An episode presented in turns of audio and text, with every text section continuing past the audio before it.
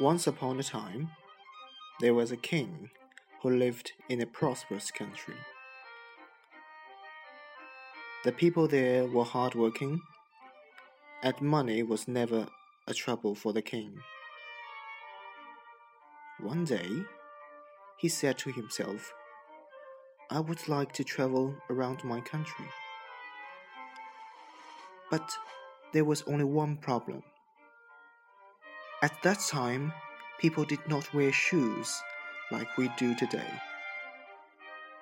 So the king was worried about his feet. Then he had an idea. He asked his people to cover all the road in the country with leather.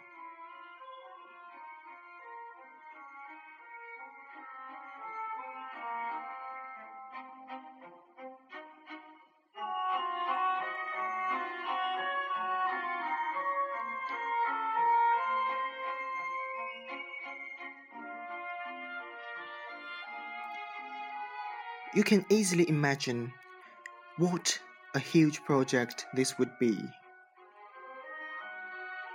So, before the king set off, there was a wise man who came to the king. The man said, Dear Lord, if you cover all the road with leather, it would be a waste of time and leather.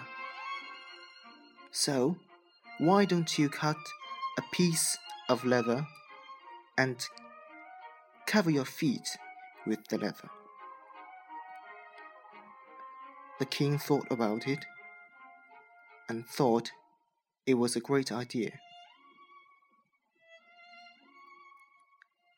And that was the time when people started to wear shoes.